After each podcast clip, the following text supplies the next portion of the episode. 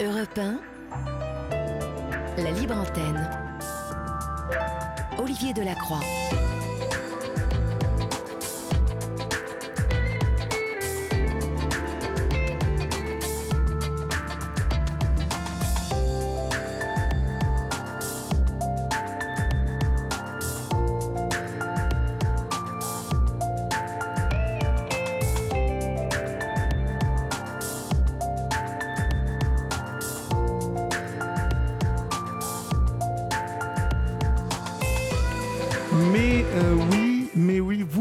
Dans les quartiers, euh, on ne vous entend jamais. Finalement, on entend beaucoup de personnes euh, parler, euh, évoquer ce que vous vivez. Et puis, ce sont des politiques, ce sont des journalistes, ce sont des bien-pensants, ce sont des personnes de la société civile. Et finalement, ici sur Eu- Europe 1, on aurait envie de vous entendre, vous qui habitez dans les quartiers. Comment vous ressentez tout ce qui se passe Vous avez un avis à donner, vous avez une sensibilité à nous offrir. Et je sais, euh, pour en avoir euh, parlé aujourd'hui avec beaucoup d'entre vous, euh, que vous avez envie d'en parler. Donc n'hésitez pas, vous pouvez nous appeler au 01 80 20 39 21, 01 80 20 39 21 pour nous parler de tout ce qui se passe. Je sais que beaucoup d'entre d'entre vous sont choqués par le fait de retrouver finalement leur propre quartier déjà soumis à une vie qui n'est pas facile, un quartier que vous trouvez saccagé, que vous retrouvez brûlé parfois. Euh, il vous arrive que vos propres enfants soient euh, contrôlés. Euh, comment vivez-vous tout ça? N'hésitez pas, cela fait partie de la libre antenne aussi d'évoquer les, le quotidien que vous vivez et aussi euh, votre ressenti. Et comme je vous l'ai dit, chers amis, je sais que vous nous écoutez beaucoup dans ces quartiers et euh, la France a envie de vous entendre. Donc n'hésitez pas. Julia, Florian, avec euh, Laurent, notre réalisateur, sont là pour vous écouter et j'espère avoir le plaisir d'échanger avec vous tout à l'heure. Vous êtes sur Europe 1, c'est votre libre antenne. Soyez les bienvenus. Nous sommes jeudi. Olivier Delacroix est à votre écoute sur Europe Mais pour débuter cette émission, nous allons reprendre la discussion que nous avions hier avec Astrid, que nous avons quittée euh, au bout de dix petites minutes. Euh, bonsoir Astrid. Bonsoir Olivier. Bonsoir Astrid. Alors, euh, hier soir, nous avons parlé euh, et nous avons contextualisé votre, votre histoire, puisque vous euh, nous racontiez avoir pesé à un moment jusqu'à 115 kilos, euh, avoir euh, arrêté de vous peser, euh, avoir eu une enfance, euh, puis une, une petite enfance, une enfance et une adolescence euh, où, dans votre souvenir, vous aviez toujours souffert de cette, cette obésité, comment vous l'appelez, morbide, c'est ça? Oui, puisque selon l'indice de masse corporelle, j'étais en obésité morbide. D'accord. Même si on n'aime pas trop ce terme obésité morbide, je trouve qu'il y a quelque chose de négatif là-dedans, mais je ne sais pas pourquoi, chaque fois ce terme morbide me, glace le sang un peu. Mais bon, c'est comme ça qu'on l'appelle. Donc, euh, euh, vous nous disiez euh, à la question si vous vous souveniez avoir eu un vécu un événement particulier dans votre dans votre enfance ou dans votre petite enfance. Euh, vous ne vous souveniez pas vraiment avoir vécu euh, quelque chose qui euh, aurait pu être de l'ordre du choc émotionnel, vous amenant dans cette addiction à, la nourriture, hein, à manger plus qu'il ne faut, puisque vous nous avez évoqué hier manger à toutes les heures de la journée et parfois des, repas pentagruesques, mais que vous étiez quelqu'un dès euh, votre plus jeune âge qui était euh, ultra sensible, qui euh, était vraiment dans l'empathie et qui avait très vite manqué du regard des autres, de, de la chaleur des autres, d'un certain retour même, m'avez-vous dit hier, ce qui a pu provoquer chez vous une sorte de repli sur vous-même, une sorte de vide aussi que vous avez ressenti à l'intérieur et que vous combliez avec euh, cette nourriture. Euh, ce ressenti, vous avez fini par euh, en faire une habitude, puis une addiction qui vous a amené donc à souffrir de cette obésité morbide. Et puis hier soir, nous nous sommes arrêtés au point culminant, un peu comme si nous, avions fait un cliffhanger, c'est ça qu'on appelle ça dans les séries, où vous alliez nous expliquer avoir perdu 45 kilos et avoir eu ce déclic. Comment est arrivé ce déclic, Astrid? Alors, je ne sais même pas si euh, je peux définir ça comme un déclic, puisque moi j'ai la, définition du mot déclic comme étant euh, un instant T très précis où on prend vraiment conscience de, des conséquences que ça a sur notre santé ou sur notre psychologie.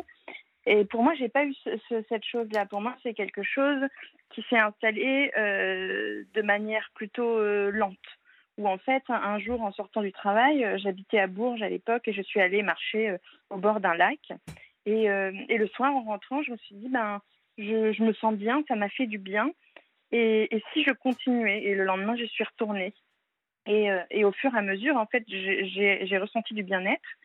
Et en fait, j'ai commencé à adapter mon alimentation, à réduire mes quantités. Et j'ai commencé à faire du sport. Alors, les premiers mois, c'était de la marche, puisque physiquement, j'étais pas en capacité mhm, d'aller faire mhm. du sport euh, euh, plus, à plus forte intensité. Ce qui est excellent, hein, la marche. Oui. Et, et pour le coup, euh, je, je, perdais à l'époque, alors j'avais une montre qui calculait le nombre de calories, et, et je perdais énormément de poids rien qu'en faisant, six, enfin de calories en tout cas, rien qu'en faisant 6 km, je perdais beaucoup de calories, puisque j'en dépensais, mon, mon cœur battait d'autant plus et je dépensais beaucoup de calories. Et puis, euh, et puis au fur et à mesure, bah, ça s'est installé. Et en fait, euh, ça, euh, a été très rapide. Les, le, je pense que les deux premiers mois, j'ai dû perdre aller 8 kilos. Donc au fur et à mesure, ça s'est installé et ça s'est ancré dans mon rythme de vie quotidien. Mais c'est pas un déclic pour moi puisque le déclic serait été de voir une photo de moi à l'époque, enfin à cette époque-là où j'étais, où je me trouvais très grosse et j'ai pas eu ce ressenti-là, j'ai jamais. Euh, j'ai pas eu ça en fait. C'est pas un déclic. C'est vraiment quelque chose qui est installé progressivement. Non, mais quand, quand, je vous écoute, tout de même, on a. Euh, parce que je, je, je, fais de la marche, moi aussi, hein, euh, intensive. Et j'ai augmenté au fur et à mesure de ma pratique, mais tout simplement pour faire du sport. Hein. Mmh. Parce que la marche intensive est très bonne. Tous les médecins vous le disent à, à plein de niveaux au niveau de l'articulation, au niveau du cardio. Bien évidemment, quand on augmente les cadences hein, et qu'on met de la pente, puisqu'il faut euh, créer un effort lorsqu'on le fait que, que pour le, le sport, hein, pour euh, vraiment suer.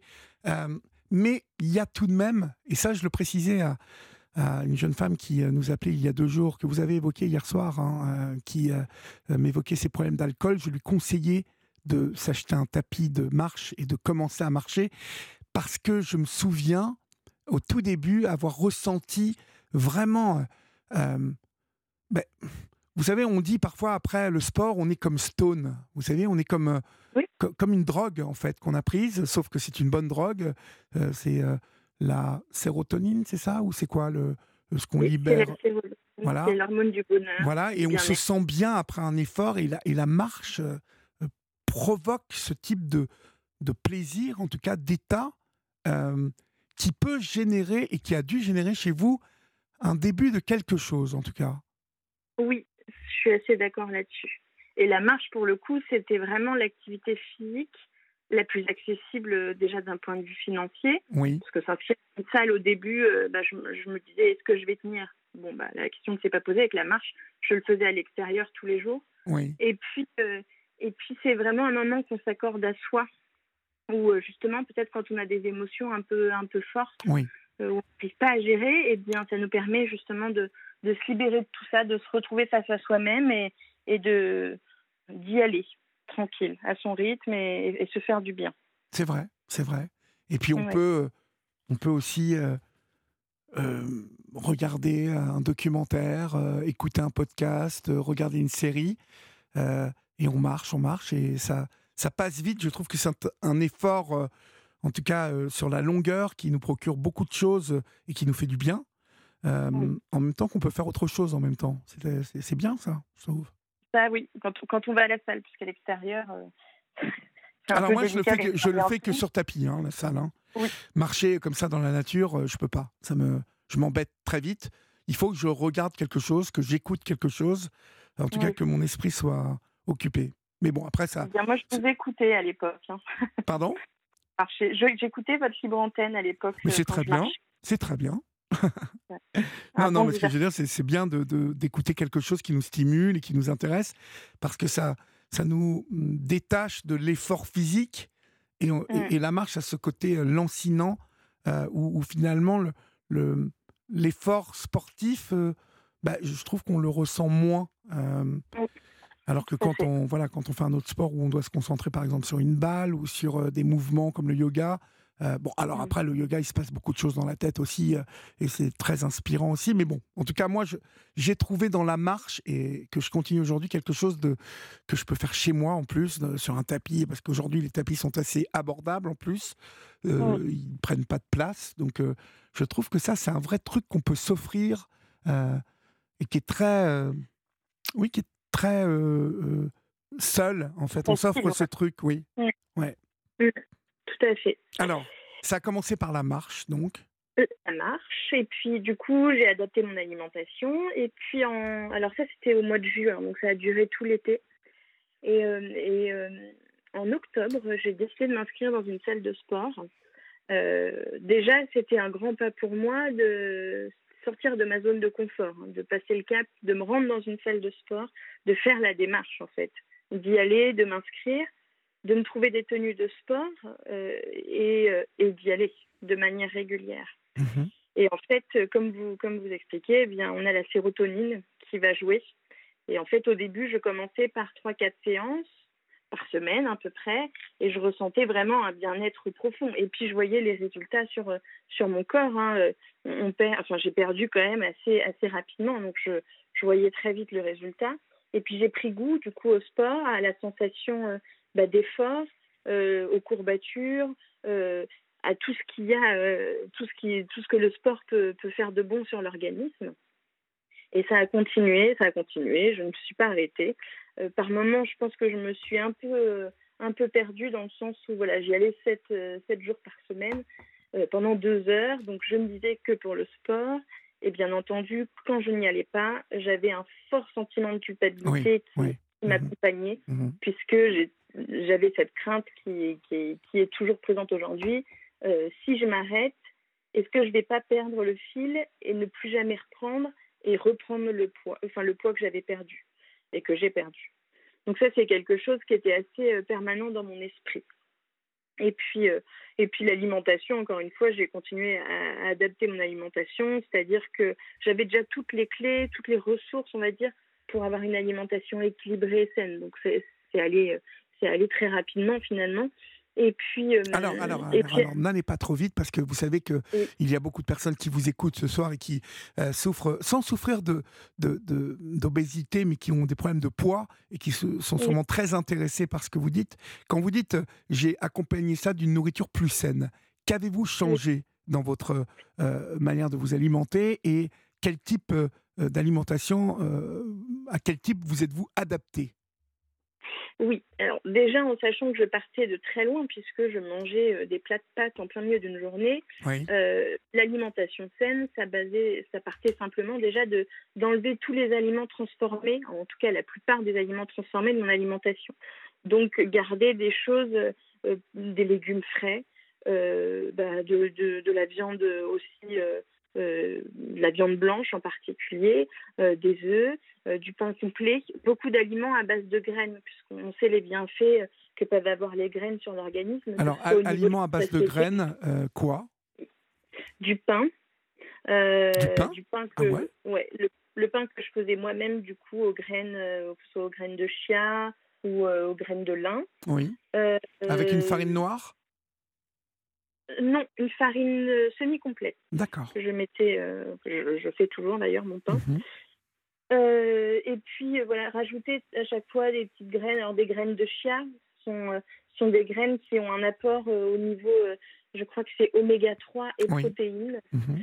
et qui sont, qui sont plutôt intéressantes au niveau de, de la texture. Donc c'est c'est c'est assez rigolo, je trouve, à manger. Oui, c'est bon. Euh, Ça rajoute quelque chose. C'est- texture, ça me fait penser au tapioca ou aux graines, aux graines de fruits de la, enfin, oui, aux graines de fruits de la passion. Mhm, mhm. C'est un peu particulier. Et puis, et puis voilà, ajouter des aliments du coup beaucoup plus sains et puis réduire les quantités. Il n'y a pas de secret dans la perte de poids. il faut créer un déficit calorique. Donc, il faut manger moins de calories que ce qu'on en brûle pour perdre du poids au fur et à mesure. Oui, oui au début, j'ai fait ça euh, avec mon, esprit et au fur et à mesure, eh bien, j'ai utilisé une application qui comptait le nombre de calories. Et du coup, euh, à cette période-là, euh, bon, ça a été un peu compliqué puisque compter les calories, ça va un moment, mais on tombe vite dans, le, le, tout contrôle, c'est-à-dire que on compte tout et on réduit au fur et à mesure, même s'il n'y a pas nécessité de réduire puisqu'on perd quand même du poids au nombre de calories qu'on s'était fixé de base. Je ne sais pas si je suis claire. Euh, c'est un peu technique, en fait. Essayez de me, la faire un peu plus simple. En fait, l'application, on rentre de base euh, l'objectif de poids qu'on voudrait atteindre et, euh, en quelle, sur quelle durée. D'accord. Et en fait, on rentre tous les jours, on scanne sur l'application les différents aliments qu'on mange. Mais on, les, scanne. On les scanne comment? Comme l'application Yuka, je sais pas si où en fait on scanne le code barre. Oui, mais alors euh, sur Yuka, par exemple, on scanne, euh, je ne sais pas moi, un pot de confiture, euh, pas un pot de confiture, un pot de compote, sans sucre en plus. Exemple, hein, je ne suis pas sûr que la compote soit très bonne pour le régime, mais par exemple, mais ça ne veut pas dire qu'on va se taper le, le, le, pot entier de, de, de compote. Donc comment est-ce qu'on arrive à calculer le nombre de calories qu'on a ingurgité On rentre le nombre de grammes en fonction du coût de produit. Donc le grammage, à chaque fois, on le rentre. Le grammage, et ça, calcule tout seul c'est ça. En fait, il y a un répertoire de tous les produits qui ont été scannés, déjà par l'application ou par des personnes qui utilisent l'application. Oui. Et euh, les gens ont déjà rentré tous les, tous les nutriments et toutes les calories qu'il peut y avoir dans mmh l'aliment. Mmh Alors, pour vous, pour, vous qui, pour vous qui nous écoutez, euh, sachez que ce que vous explique Astrid n'est pas du tout compliqué. Ça peut paraître compliqué, mais finalement, ces, ces applications sont tellement bien faites que, euh, voilà, vous n'avez qu'à rentrer. Euh, bon, bah, il y a 100 grammes de, euh, de compote, vous en mangez un tiers. Bon, bah, vous, vous rentrez 33 grammes de compote et le reste, c'est calculé. donc, c'est très facile. On va marquer une petite pause, Astrid. On va continuer à vous écouter et puis on se retrouve dans quelques secondes. À tout de suite. Sur Europe 1, venez vous confier à Olivier Delacroix en appelant le 01 80 20 39 21. Numéro non surtaxé, prix d'un appel local. Il est 23h30, vous êtes sur Europe 1 et c'est la libre antenne jusqu'à 1h du matin. Vous pouvez composer le 01 80 20 39 21 et peut-être aurai-je le plaisir d'échanger avec vous tout à l'heure. Astrid, donc euh, application où on met chaque jour donc le nombre de calories que l'on mange et euh, comment on arrive à, communiquer à cette application combien de calories on dépense? C'est connecté du coup euh, aux montres connectées que j'utilise. Montre connectée ou téléphone, hein, je crois. Hein, le téléphone aussi. Oui, c'est ça. En sachant que moi j'ai utilisé la montre puisque ça me semblait plus fiable dans le sens mieux. C'est le mieux. Voilà. Ça calcule vraiment le nombre de pas et en fonction de, on peut rentrer l'exercice physique qu'on est en train de faire. Et du coup, euh, elle va calculer vraiment le nombre de calories qui vont être dépensées en fonction de l'exercice et des mouvements qui sont faits et du rythme cardiaque surtout, puisque c'est une montre qui, calcule le rythme cardiaque. Donc ça fait en fait la différence entre le nombre de calories dépensées en activité physique et le nombre de calories consommées au niveau alimentaire. Mmh et euh, ce déficit, j'avais tendance à du coup l'agrandir, c'est-à-dire que je faisais plus de sport je m'alimentais moins. D'accord. c'est un risque. Et ça, c'est pas bon. Euh, c'est pas bon. Euh, j'ai, comme je, travaille à l'hôpital, j'ai eu la chance d'avoir un, chef de service qui, qui, avait la gentillesse de me permettre de faire des bilans sanguins et du coup, je pouvais surveiller euh, si j'avais des carences alimentaires. je pouvais tout surveiller et avoir un œil assez assez vif sur du coup, bah oui, le risque de carence ou de dénutrition. Mmh D'accord. Oui. Donc euh, ça, c'était au niveau de l'alimentation. Et euh, ce, que, ce que surtout je peux partager aux auditeurs au niveau de l'alimentation, et c'est ce que j'arrive à mettre en place aujourd'hui, c'est un peu l'alimentation intuitive. C'est-à-dire euh, de manger lorsqu'on a faim et pas manger parce qu'il est l'heure de manger et que c'est dans les les us et coutumes de manger à midi. Si on n'a pas faim à midi, je pars de ce principe-là, en tout cas pour moi maintenant, je pense qu'il n'est pas nécessaire de manger. Il faut vraiment manger quand l'organisme le réclame. Bah, vous voyez, moi, moi je ne mange qu'à 18h30, 19h, une fois par jour. Je, je, pense que vraiment on nous a éduqués. Alors moi je sais que dans, dans, dans ma famille euh, c'est ça, et puis on le voit bien à l'école, hein, on mange à des heures fixes mais on peut ne pas avoir faim et, l'organisme est bien fait puisque euh, dans, notre, dans notre corps ou dans notre esprit, il va réclamer à certaines heures une envie de, par exemple, de produits laitiers. C'est-à-dire que là, on, a besoin de, calcium, de, manger des produits laitiers. Mhm. Vraiment, être à l'écoute de ses besoins, c'est quelque chose qui me semble vraiment essentiel dans la perte de poids et pas, hum, et pas se, se, se, cantonner du coup à, à ces à ces, rythmes qu'on nous impose de manière, euh, de manière euh, je veux dire, banale. Oui, oui. Donc, euh, au bout d'un moment, en tout cas, vous avez remarqué que vous perdiez du poids. Alors, à quelle cadence vous avez perdu ce poids? Du coup, assez vite, hein, puisque j'ai commencé en juin 2019 et j'ai atteint mon objectif en juin 2020. Ah oui, ça a été quand même ça a été très rapide. Mais encore une fois, c'est ce que je me dis, je partais de loin. Euh, j'avais une alimentation très déséquilibrée, je ne faisais pas d'activité physique, euh, je compulsais au niveau de mes, de mes crises d'hyperphagie et d'un coup tout s'est arrêté, donc ça, ça, a été très vite. Là où j'ai eu une grosse crainte, c'est qu'en mars 2020, du coup, nous, sommes, euh, nous avons été confinés et la salle de sport était fermée. Mhm. Euh, interdiction d'aller marcher à plus de 1 km de chez soi pendant plus d'une heure. Oui. Et là, j'ai eu une grosse, une grosse crise ah de panique. Oui, ouais, dit, euh, mais comment je vais faire? Et, et j'ai trouvé la solution, c'est-à-dire faire du sport à la maison. Alors au début, ben, on ne prend pas vraiment de plaisir puisque on est obligé de pousser les meubles, on est obligé de, de, s'adapter. C'est pas quelque chose que qu'on pratique. Ah non, non, non, c'est pas facile. Mais alors, tapis à la maison, vous n'aviez pas anticipé ça? Pas du tout. J'ai trouvé par contre euh, sur, euh, sur YouTube, euh, c'est assez drôle, c'est de l'aérobic. Ouais, ouais, mais c'est super. Hein. Il y a plein ah, d'exercices. il y a plein d'exercices sur Internet.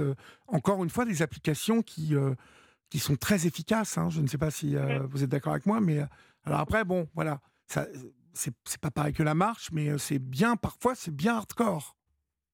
C'est ça. Ah bah là, euh, il y avait des séances, euh, je, je, finissais, j'étais vraiment épuisée. Ah, ma femme, moi, est très sportive, elle est prof de yoga, mais elle m'a mis un petit peu un temps à ça. Bon, j'ai pas été très fan de ça, mais c'est vrai que ça, pendant le Covid, ça entretenait vraiment ça, ce type d'exercice, quoi.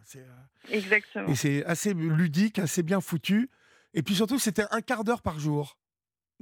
Voilà, c'était des, petites, euh, des petites séances d'un quart d'heure le, matin, un quart d'heure le soir, assez intense, en tout cas progressivement intense.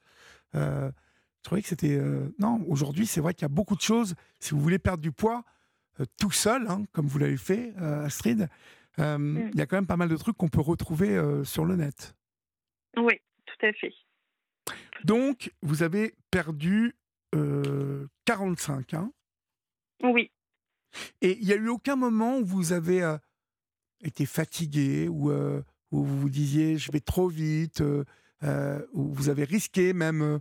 on, peut, on peut risquer hein, quelques incidents, c'est-à-dire pas avoir assez de, de sel ou de, minéraux. Enfin, je sais que les, nutritionnistes nous mettent en garde hein, sur les choses qu'on fait seul. vous n'avez pas rencontré la moindre problématique? Euh, à une période, bah, du coup, je pense que c'était pendant le Covid où j'utilisais beaucoup l'application euh, du coup du, calcul, euh, de calcul de calories. j'ai réduit du coup puisque l'activité physique était quand même moindre. Alors j'allais au travail puisque je suis infirmière, je faisais mes séances à la maison, mais en dehors de ça, je ne bougeais pas. Et du coup, je comptais euh, mes calories, mais je les ai beaucoup réduites. Donc, je mangeais beaucoup moins. J'ai dû diviser par deux mon apport calorique euh, journalier. Et, euh, et j'avais du coup vraiment ces phases où le soir, bah, je mangeais très peu, j'avais très faim la nuit, j'avais froid, Ah ouais, j'étais ouais. irritable, épuisée, et ça a été une période qui a été compliquée. Mais pour le coup, moi, je suis passée par là. J'ai réussi, du coup, après, à, à retrouver une alimentation euh, plus, plus correcte, où je m'alimentais plus, où ça allait mieux. Mais c'est à ce moment-là, je pense qu'il faut être très vigilant, puisqu'on peut vite tomber, du coup, dans, dans l'inverse. hein. Mhm. Euh, pour le coup, euh, l'anorexie, euh, ça peut vite, euh, ça peut vite arriver. Je crois Ça peut vite devenir une obsession. Mais bon, c'est ça. vous, L'orthorexie, je crois que ça s'appelle aussi. L'orthorexie? Je ne sais plus si c'est le terme, mais euh, ce sont des gens qui ont justement euh, euh, bah, une, une forme d'addiction aussi au fait de compter les calories de leur, leur alimentation Ah oui, et ils oui, se d'accord. drastiquement. Ça plus devient l'orthorexie, obsessionnel. Exactement. Mhm. Comment allez-vous aujourd'hui et comment est-ce que vous gérez cette espèce de palier que vous avez atteint Et j'ai l'impression que vous êtes très en harmonie, en fait, dans, dans euh, le poids qui est le vôtre aujourd'hui. Et comment, comment est-ce que ça va? Comment vous gérez ça aujourd'hui? Est-ce que c'est c'est devenu une habitude? Euh, Enfin, vous voyez ce que je veux dire? Vous avez Oui. rectifié bon nombre d'habitudes euh, et, et donc dans, dans- dans votre manière de vous de, de- de vous bouger, euh, donc le sport, est-ce que ça continue? Est-ce que, euh, pareil, l'alimentation, vous avez, euh, bah, maintenant, vous avez équilibré votre alimentation et c'est presque devenu naturel Comment est-ce que ça se passe aujourd'hui? Euh, j'ai eu, alors je, reviens un peu, mais j'ai eu une période où c'était un peu compliqué, où euh, bien, ben, euh, malheureusement les troubles du comportement alimentaire sont revenus après ma perte de poids. J'ai tout de suite été voir ben, une psychothérapeute. Je me suis tout de suite fait prendre en soin puisqu'il en était hors de question que je, je reprenne du poids et que je retombe dans mes, mes vieux travers. J'ai trouvé du coup la source euh, bah, de mes troubles du comportement alimentaire, c'est-à-dire comme on avait parlé hier, les émotions. Et en fait, aujourd'hui, je me suis donné comme, euh, euh, ligne de, vie et comme, objectif, c'est d'être à l'écoute de, qui je suis, de ce dont j'ai besoin et de mes intuitions. Et aujourd'hui, c'est quelque chose que, je fais de manière quotidienne. C'est-à-dire que je fais du sport toujours de manière plutôt régulière. Euh, mais par contre, euh, si j'ai pas envie d'y aller, je n'aurai pas ce sentiment de culpabilité qui arrivera derrière. Puisque à ce moment-là, si je n'en ai pas envie, je dois m'écouter, c'est important pour moi. Au niveau de l'alimentation, bien entendu, mon alimentation est toujours équilibrée. Par contre, euh, là où ça a été compliqué aussi, c'est après une longue période de contrôle intense, il a fallu retrouver une alimentation euh, normale, c'est-à-dire sans vouloir perdre du poids et sans en prendre non plus, mais retrouver justement ce juste milieu. Et ça, ça a été extrêmement compliqué pour moi. Il a été inévitable que je reprenne euh, 4-5 kilos, puisque bien entendu, l'organisme avait été habitué à quelque chose d'assez drastique pendant une longue période. Donc, euh, malheureusement, euh, pendant, ces quelques temps où j'ai trouvé mon, poids, euh, on va dire, de forme, j'ai dû reprendre un peu. Mais mon alimentation reste relativement équilibrée avec euh, bah, du, du coup des aliments plaisir, euh, des choses que je peux manger que, que je m'interdisais de manger auparavant. euh, et je prends vraiment plaisir euh, à me faire plaisir. Et sans trop de culpabilité, toujours. D'accord. Donc aujourd'hui, vous avez atteint votre, votre vitesse de croisière. C'est ça. Et je, je suis assez fière parce que j'ai tellement avancé dans, dans ma vie personnelle aussi à côté. Euh, je suis, euh, en plus d'être infirmière, je suis infirmière sapeur-pompier, quelque chose que je n'aurais jamais Ah ouais, oui, faire. carrément. D'accord. Oui, quelque chose qui demande quand même euh, un minimum de capacité physique, qui demande bah, du coup euh, ce, enfin, ce, ce mental très fort que, que je retrouve et que, et que je suis tellement fière de, de faire ça. Et, et je, je trouve vraiment que j'ai j'ai l'impression que c'est hyper narcissique de dire ça, mais je pense pas. Mais, Je- vous savez, je pense qu'il faut une partie d'égocentrisme et de narcissisme à un moment pour ce type de combat. Euh, et euh, je pense que nous avons chacun en nous ce- cette, cette capacité à devenir narcissique, euh, mais tout cela euh, va être lié justement à un combat que nous menons pour nous-mêmes. Euh, Mm. le narcissisme, l'égocentrisme euh, peut être là euh, con- concentré et, et- et à bon escient. C'est-à-dire pour vraiment atteindre un but qu'on s'est fixé, mais pour nous, bien évidemment. Je ne suis pas sûr que ce narcissisme ou cet égocentrisme, vous l'appellerez comme vous voudrez, nous puissions l'appliquer dans un, dans un autre schéma, c'est-à-dire dans quelque chose qu'on va faire par rapport à, aux autres, voyez? Mais quand c'est pour nous et quand ça, ça a trait à notre, à notre silhouette, à notre poids, à notre forme, à nous, notre bien-être, je pense qu'on est capable de soulever des montagnes. Ça, c'est quelque chose que j'ai constaté chez bon nombre de mes congénères. Euh, on ignore souvent notre capacité à, à, faire des choses extraordinaires, mais qui nous concernent nous, voyez Qui nous sauvent, en fait. Euh, et, et, je sais, aujourd'hui, je peux dire que nous, nous l'avons à peu près toutes et tous en nous, cette capacité à s'élever, à se sauver. Euh, nous l'avons toutes et tous, mais tout le monde n'y arrive pas. Mais euh, ce qui est certain, c'est qu'on l'a tous. Je pense que, que ce qu'il faut surtout se dire, c'est que déjà, essayer un petit peu, c'est déjà beaucoup. Exactement. Et au fur et à mesure, comme moi, ça a pu faire, ça a vraiment enclenché un cercle vertueux où je me suis mis dans un état d'esprit où, ça allait fonctionner et ça a, ça a fonctionné. Et euh, vraiment, rien que de mettre un pas dans l'effort, rien que de se, se dire bah, je vais essayer, c'est déjà énorme parce qu'on croit un minimum en nous. En fait. Exactement. Et on se lance dans, dans quelque chose. Et puis je euh, dis. Je... Allez-y, pardon je travaille en service d'addictologie, donc je suis avec beaucoup de patients qui mhm. ont des, des, addictions, que ce soit aux drogues ou à l'alcool. Et quand j'entends leur, euh, leur parcours de vie et du coup qui me racontent bah, leur rechute ou leur faux pas ou leur période pas si loin. Je, je, je, suis euh, à 100% avec eux, puisque même si moi c'est j'ai vécu ce qu'ils peuvent vivre ah, et je les encourage dans ce sens-là en leur mhm. disant mhm. mais allez-y. Déjà, comme vous avez fait tellement pour venir en hospitalisation, continuez à croire en vous, vous pouvez. Et vraiment, on a besoin d'avoir un, encourage, un, entourage encourageant. Positif. Moi, j'ai eu extrêmement bien entourée, que ce soit au niveau amical ou familial. Mhm. Je suis tellement d'amour et de gratitude pendant, pendant toutes ces années et encore aujourd'hui que je ne peux que remercier euh, mon entourage d'avoir été si présent euh, durant cette perte de poids. C'est très important, vous avez raison de le souligner. Euh, l'entourage est très important, l'amour qu'on peut recevoir, mais aussi, je le dis souvent sur cette antenne, la première étape, la première étape de tout combat contre l'addiction, c'est de le vouloir. Le vouloir. C'est-à-dire vraiment vous dire je veux, je veux y arriver et euh, c'est dans mes mains à moi. Et après, l'amour vient. Et puis, j'ai envie de vous dire autre chose, euh, à vous toutes et vous tous qui nous écoutez. Euh, dans tout combat contre l'addiction, euh, je peux vous promettre et vous jurer quelque chose, c'est que vous, si vous vainquez, si vous... voilà, j'ai un trou. Si, du verbe vaincre, si vous... Je forte, je peux vous aider là-dessus. non, bah, le, le, le, verbe vaincre, Florian, si vous, vain... Bon, eh ben, personne ne sait, vous voyez. Si vous vainquez, si vous vainquez, t'es sûr? Bon. Ah oui, si vous vainquez, QZ, t'as raison.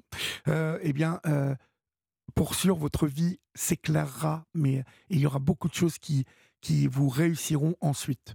Merci en tout cas, Astrid, pour votre témoignage sur l'antenne d'Europe 1 ce soir, témoignage lumineux. Euh, et merci, merci pour ces conseils et pour ce chemin de vie. Merci Olivier de votre écoute et de votre bienveillance. Je vous en prie. Au revoir. Vous êtes, euh, vous êtes euh, parfait. Merci, c'est trop gentil. Vous aussi. Merci. Je vous embrasse. Au revoir.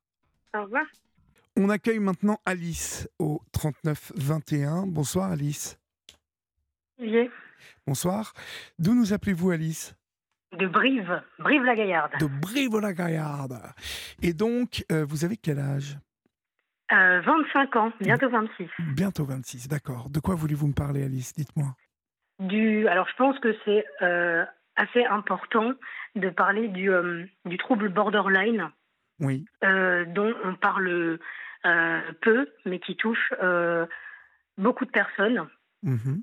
donc, est-ce que j'explique un petit peu ce que c'est que le trouble borderline Réexpliquez-le. Bon, on, a déjà parlé de, de ce trouble hein, sur cette antenne. alors, je, je, ne vais pas vous dire qu'on en a parlé toutes les semaines, tous les mois, mais on a déjà eu trois, quatre témoignages évoquant ce trouble borderline. Mais j'ai envie de vous dire que j'ai le sentiment que c'est assez compliqué à, définir et, les, les, les contextes et les personnalités étant très différentes les unes des autres à chaque témoignage, c'est bien que vous recontextualisez, vous, votre manière de l'expliquer. D'accord. Euh, alors le trouble borderline, donc déjà c'est un trouble euh, de la personnalité euh, bon, bah, qui est caractérisé par une, une, grande labilité émotionnelle, avec bah, une, une, forte impulsivité. alors il est différent du, du de, de c'est différent de la bipolarité parce que nous on a une, une fluctuation de, de, de l'humeur qui est variable dans, dans la même journée. Euh, euh, c'est des émotions qui vont être euh, tout le temps très très fortes. c'est c'est bah voilà du coup c'est un trouble des émotions alors que la bipolarité c'est un trouble de l'humeur voilà c'est pour faire un petit peu court voilà. Comment comment se traduit-il donc chez vous, en fait? Euh, Comment, comment euh, vous, euh, apparaît-il chez vous? Avant que nous parlions de quelle manière vous l'avez diagnostiqué, à quelle période de votre vie, mais avant toute chose, comment, comment apparaît-il chez vous? Est-il là en continu ou est-ce par période qui s'espace les unes des autres? C'est en continu. C'est moi, alors moi, c'est c'est beaucoup sous, sous forme de bah, d'impulsivité. Euh, c'est euh, c'est beaucoup de, de, de, colère. Euh, en fait, c'est simple. C'est soit tout va très très bien, tout ou alors tout va très très mal. Mm-hmm. Il n'y a pas de il a pas de juste milieu. mais on apprend avec l'âge à, à s'auto-réguler un petit peu.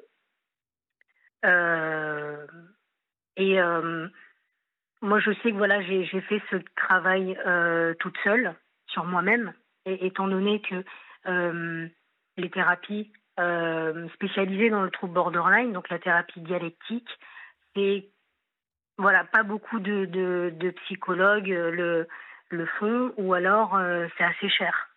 Donc j'ai mis en place, enfin voilà, je, fais pas mal, on va dire, d'introspection et avec les, les, années, ça commence un tout petit peu à aller mieux parce que voilà, en fait, entre 25 et 30 ans, euh, c'est là qu'il y a un pic euh, dans, le, dans le trouble borderline. Ah oui, ah d'accord.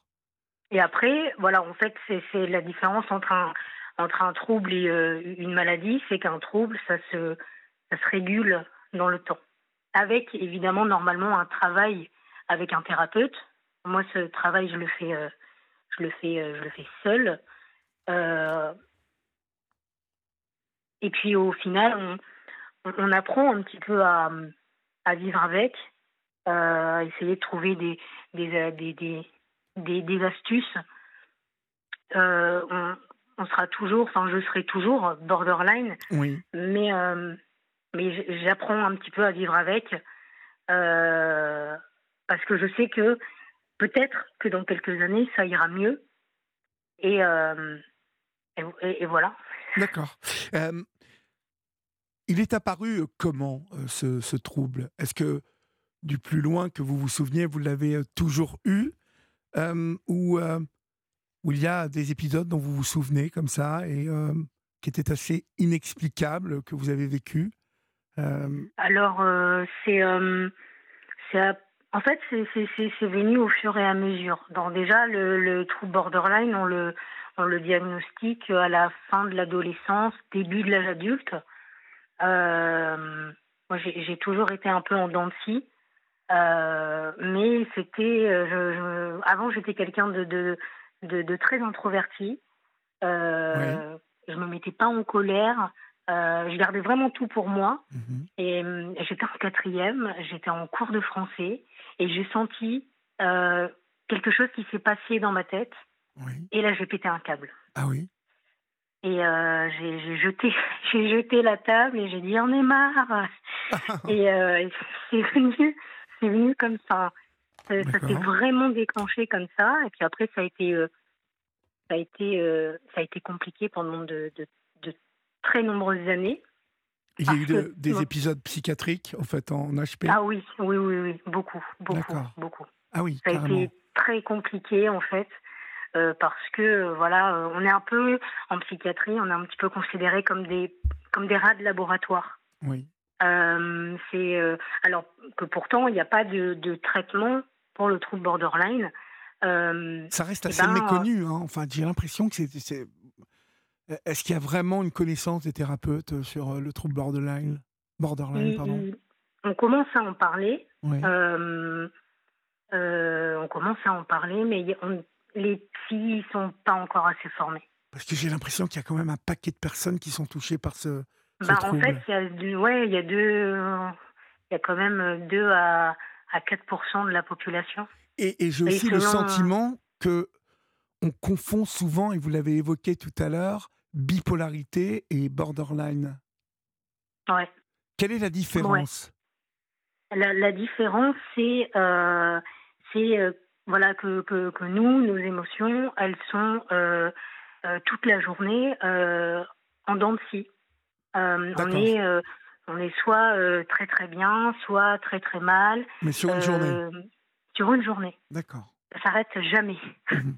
Alors que je le rappelle, le, le trouble bipolaire peut amener celle ou celui qui en souffre euh, à vivre pendant une semaine, cinq jours, euh, huit jours, une période de ce qu'on appelle up dans le Mhm. langage courant, où on est euh, proche de l'état d'euphorie, euh, de presque l'effet de la cocaïne pour certains, hein, et Mm. après une période, une chute vers le down, hein, le bas, et où Ouais, on ouais. peut. euh, donc, ces, ces- ces- ces périodes d'euphorie succèdent à des périodes de dépression profonde.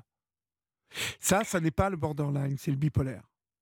C'est ça. Eh ben, avec, oui, voilà, c'est ça. Mais avec le, le, le borderline, c'est un petit peu ça aussi. Après, le maximum, je, après, je parle pour moi, c'est trois jours euh, de grosse dépression. J'ouvre pas les volets. euh, je, je, je suis euphorique. euh, euh, mais c'est dans un temps qui est court. D'accord. Et après, voilà, par rapport à, à la psychiatrie, euh, on n'a pas de traitement, voilà, à part la, la psychothérapie. Et euh, on n'a on pas, on n'a pas vraiment d'aide. Je, je me souviens de ma dernière hospitalisation. parce qu'en fait, voilà, les borderline, on, on est souvent amené à être aux urgences. Mhm. Donc, on, on nous connaît, on nous connaît très bien. Mhm. Et c'est vrai que voilà, les, soignants en ont, marre, euh, ce qui fait que euh, euh, le lendemain on est renvoyé chez nous parce que il y a cette il y a un peu cette étiquette du bon bah lui on est habitué, là ce soir il va très très mal, mais demain ça ira mieux. Oui. On va continuer à en parler, hein, Alice. On va continuer un peu à, vous écouter, euh, nous décrire cette maladie et voir comment vous l'avez euh, combattue, essayer de la dompter. On va laisser passer l'info sur Europe et puis euh, on vous retrouve tout de suite, d'accord? Eh bien laissons passer. À tout de suite. Minuit passé de 6 minutes. Et si vous nous rejoignez maintenant, chers amis, vous êtes sur la libre antenne d'Europe 1 et vous y êtes les bienvenus puisque nous sommes ensemble jusqu'à 1h du matin et que vous pouvez composer, euh, si vous en avez envie, bien évidemment, le 01 80 20 39 21 pour euh, vous raconter, nous raconter.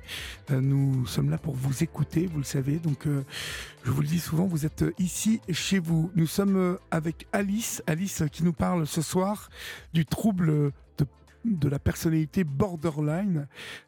Alice, vous me disiez donc euh, on, apprend à vivre avec ce trouble. Est-ce que ça a été plus compliqué euh, finalement euh, lorsque vous étiez en préadolescence, adolescence que qu'aujourd'hui? Euh, en fait, quand j'étais plus jeune, ce qui était difficile, c'était de pas de pas de pas être entendu par les professionnels de santé, ni par ma famille, parce que j'avais aussi aucune connaissance du trouble. Donc je ne savais pas du tout pourquoi je, je euh, je réagissais de manière euh, excessive, euh, pourquoi quand on me disait quelque chose, je me mettais dans une grande colère. Il y, a, une, hypersensibilité à, ah ce trouble? beaucoup, oui. beaucoup, et beaucoup de dépendance affective aussi, ça je le rappelle. Oui. beaucoup. Et c'est aussi peut-être pour ça qu'on a des, des comportements peut-être un peu, un petit peu violent, même verbalement, parce que finalement, tout euh, nous touche. Tous les, les, les, mots, euh, les, les, regards, les, euh, tout. C'est c'est aussi pour ça qu'on aime être seul très, très, mhm. très régulièrement, parce que c'est être chez nous, c'est notre sphère de protection. Être quelque part coupé du monde pour pas subir les, toutes les agressions du monde extérieur. Et euh, finalement, vous êtes mieux aujourd'hui que vous pouvez euh, être seul que lorsque, je ne sais pas, par exemple, vous étiez avec vos parents? Euh, J'ai toujours eu une relation très compliquée avec eux. Oui. D'ailleurs, on dit souvent hein, que le trouble borderline, ça vient de l'enfance, et c'est vrai. Oui. Aujourd'hui, je, je l'accepte un petit peu mieux parce que je sais que que euh, là, par exemple, ça va. Euh, peut-être que dans 10 minutes, ça ira très très mal. Euh, mais je sais qu'après, ça ira de nouveau très bien. Uh-huh. En fait, ce qu'il faut, c'est, c'est vraiment faire... apprendre à le dompter. Alors, pas le dompter, c'est, plus apprendre à, à, le comprendre. aller à l'intérieur, à aller à l'intérieur de soi. Oui. Pour, pour essayer de comprendre qu'est-ce qui a pu nous mettre dans cette situation. J'ai un exemple. J'étais au, travail euh, euh, tout à l'heure. Euh, j'ai oublié mon paquet de cigarettes. Mhm. Je pars sans, je vais à ma pause, je ne l'ai pas. ma première réaction, c'est je me suis, je me suis tapée. Et je me suis vraiment fait mal. je pouvais plus me, je pouvais plus me contrôler parce que trop de, de, de colère, de douleur, mais très exagérée. Et, euh, et c'est que quelques heures après que je me suis dit, mais en fait, j'aurais peut-être pu aller voir ma collègue, lui demander une cigarette, et ah j'aurais rendu le lendemain. Ah Vous faites quoi comme boulot Je travaille dans le commerce. Dans le commerce, d'accord. Donc c'est compliqué parce que je suis tout le temps au contact euh, des, des, clients, mhm. mais quelque part, ça me, ça me force à, à, vous concentrer. à me Ouais, à me concentrer et à, et à tenir sur une durée de 7-8 heures. Mhm. Vous, dites, que, voilà, euh, vous dites que vous êtes en CDI euh, et euh, que c'est comme être en apnée pendant 7 heures, être au boulot. Ah, c'est exactement ça. C'est, c'est, hum, je, en fait, moi, ce que j'ai travaillé, enfin, je travaille pour ne pas être comme comme certaines personnes borderline qui, euh, elles, ne peuvent pas travailler. Je pourrais avoir une reconnaissance et dire, OK, je, euh, j'ai 900 euros par mois, je ne peux pas travailler et puis, euh, et puis je fais autre chose dans la vie. Mhm. Et je me suis dit qu'il fallait que je me fasse violence et que c'est pas la, c'est pas ce trouble qui va gagner, c'est, c'est pas moi non plus, c'est on va apprendre à vivre ensemble. Mhm. Vous avez pour projet de retourner, en tout cas d'aller dans votre pays d'origine. Vous dites que ah. euh, c'est euh, c'est important pour les personnalités borderline d'avoir euh, d'avoir un contact précis avec ses origines. En fait, à la base, ce, projet de, de, de, partir dans le pays de d'où je viens, c'est aussi une manière de de, de me dire, OK, j'ai un but précis, c'est d'aller là, donc jusqu'à ce projet-là, il faut que je sois encore en vie. Donc il ne faut pas que je fasse comme 10% des borderline, me suicider. Parce que beaucoup de borderline se suicident. Euh, il faut que je tienne ce projet et c'est quelque chose qui m'aidera pour, pour l'avenir, de me dire, je suis allée dans mon pays, j'ai fait ça, j'ai vu ça, maintenant que je sais d'où je viens, ça va m'aider un petit peu à, à guérir. Oui. Mais c'est surtout un projet pour, euh, pour me maintenir en vie. Mhm. Et Parce que dans vous, le vous, êtes parfois à la limite de vous faire du mal. Ah bah, je, me, je me fais du mal, en fait, de mes, euh, de mes, euh, de mes 11 ans jusqu'à mes 24 ans. Je me suis scarifiée, je me suis sectionné des tendons. Euh, je suis, j'ai été très addict à, à ça. Oui. Et euh, après, voilà, j'ai vu des médecins qui m'ont prescrit des anxiolytiques. Mhm. De là, j'ai été très addict. Euh, j'ai failli mourir deux fois de, d'overdose. Euh, et puis, j'ai, totalement arrêté les, euh, les benzos euh, en me disant que ça, n'allait rien apporter que de, me, que de me défoncer le crâne, en fait. Ça, n'apporte rien, c'est pas ce qui va faire changer les choses. Donc j'arrive à ne pas à ne pas en reprendre euh, parce que euh, il y a d'autres solutions que euh, d'être tout le temps en état de- d'ivresse. Mhm. En fait.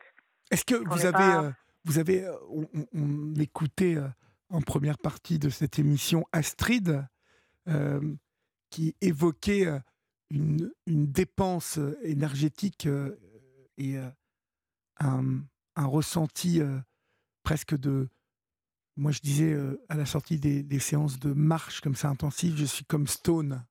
Euh, Oui, oui. vous avez tenté un peu de, de faire du sport et de vous dépenser pour. euh, que- Alors j'ai fait du sport. Oui. J'ai arrêté parce que je suis. Alors c'est peut-être une excuse, hein, mais je suis très très mauvaise perdante, ce qui me met dans dans de très très grandes colères et très une très très grande tristesse, ce qui fait qu'après je, je me fais du mal en fait. Ah oui, d'accord. Bon. Je fais d'autres choses à côté. Mhm. Donc je, je, je dessine, je, fais pas mal de choses qui me où, où je peux mettre ma musique et, et- et être un petit peu plus posée. Mais je vais pas vers des choses qui vont justement euh, euh, provoquer de, de la douleur à l'intérieur de moi. Je vais pas me rajouter euh, ça. Voilà. Et euh, Vous disiez tout à l'heure en début de votre, au début de votre intervention que vous, vous arriviez euh, à dompter un peu plus, à, faire connaissance de ce trouble. Euh, Aujourd'hui, vous m'avez dit que vous aviez 25 ans. Euh, vous ça. avez l'impression aujourd'hui tout de même de moins souffrir de ce trouble? Euh, non, je souffre toujours autant, mais maintenant je, je sais je sais à peu près quand est-ce que la douleur va, va être plus intense. Je sais que, euh, en fait, nous les borderline, on est un petit peu comme des enfants, euh, dans le sens où euh, une personne, euh, on est un peu, dans, on est un peu le miroir de, de l'autre. Euh, l'autre est gentil avec nous, donc on va être gentil avec lui. Et euh, ça marche comme ça, toutes nos relations. Et c'est notre trouble, c'est beaucoup d'interprétation aussi. Euh, et ça, maintenant, j'a- j'a- j'arrive à.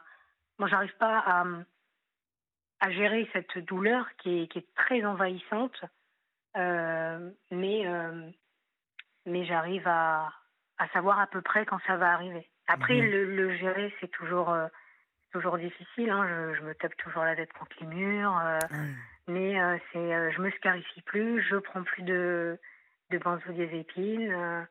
Euh, Il y a des choses qui évoluent. Et ça, je, il y a un an, j'étais à la rue. euh, À la rue, c'est-à-dire J'étais dehors. Ah oui, carrément. En fait, euh, le- notre problème, c'est que on commence quelque chose, on n'arrive pas à le finir. Euh, et du coup, bah voilà, on commence un travail, on a un appartement, euh, on va être, on va devenir euphorique, on va avoir des projets qui vont être complètement fous, on va tout lâcher.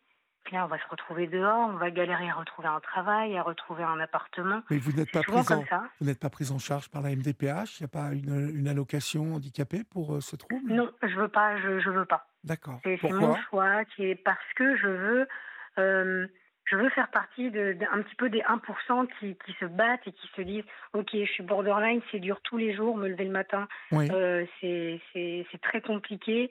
Là, je suis à la limite de me suicider, mais il faut que je tienne encore. Alors, dans quel but? Peut-être qu'il n'y en a pas, mais juste me dire, ok, là, j'ai rien que de voilà de me dire, aujourd'hui, ça a été compliqué un peu au travail, mais j'ai tenu jusqu'à 19h30 et, je suis encore là. Mhm. Aujourd'hui, je parle du trouble borderline. C'est pour moi, c'est une fierté. Je suis, suis pas fière, mais je suis je suis satisfaite parce que c'est ce que je voulais faire déjà il y a 2-3 ans, euh, euh, essayer de me stabiliser un petit peu. Euh, et aujourd'hui, je, retrouve un petit peu plus de stabilité. Peut-être que dans 6 mois, je serai de nouveau dehors. Alors, alors je ne sais pas. Mais je sais que je commence à, aller un petit peu mieux. Et ce que je veux donner aux, auditeurs, c'est un peu un message d'espoir. C'est OK, on a des envies suicidaires. Euh, on n'est pas compris, on n'est pas assez entendu, mais, euh, mais voilà, il y a beaucoup de choses sur Internet, il y a beaucoup d'exercices. Euh, on propose des thérapies dialectiques sur Internet en visio avec un thérapeute.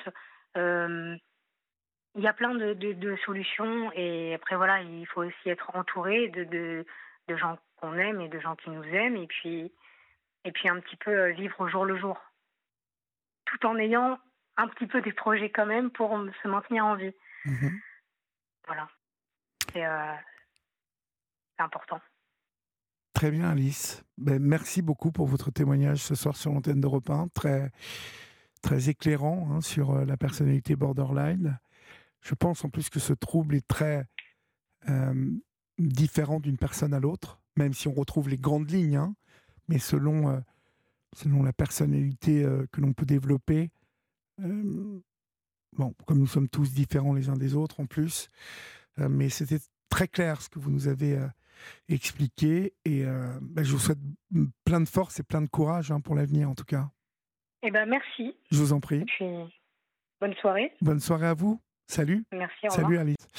On accueille Valérie maintenant au 39-21. Bonsoir Valérie. Oui, bonsoir Olivier. Bonsoir. Pardon, Hein, pardon pour Jodassin.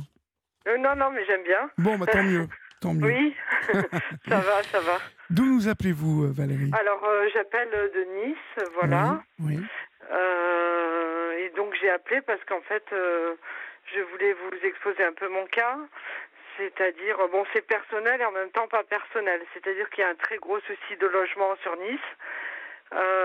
voilà, moi, en décembre, en fait, je, je serai dehors avec mes deux enfants, mes jumeaux de 18 ans.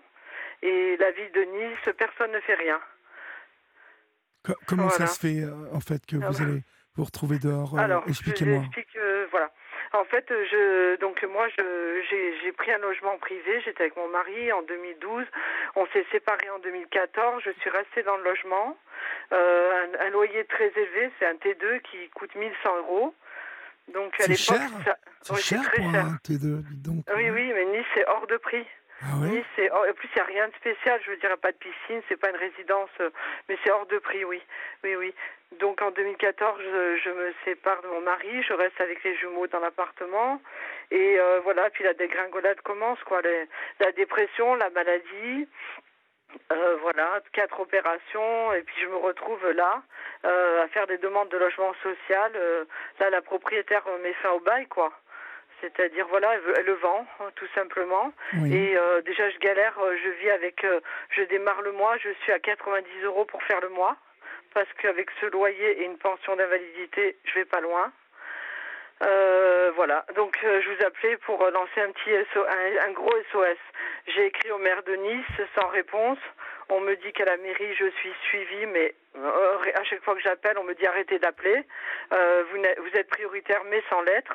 Parce qu'il faut savoir qu'à Nice, euh, l'année dernière, il y avait 16 000 euh, demandes de logement. Et là, euh, moins d'un an après, on en a 19 000 en attente. Voilà. Et, en fait, vous, vous avez quand même vu l'assistante sociale de votre quartier oh, oui. Bien sûr, j'ai vu l'assistante sociale de mon quartier. Euh, j'ai même vu une autre assistante sociale un peu plus spécialisée euh, euh, pour parce que pour mes maladies quoi. Donc voilà.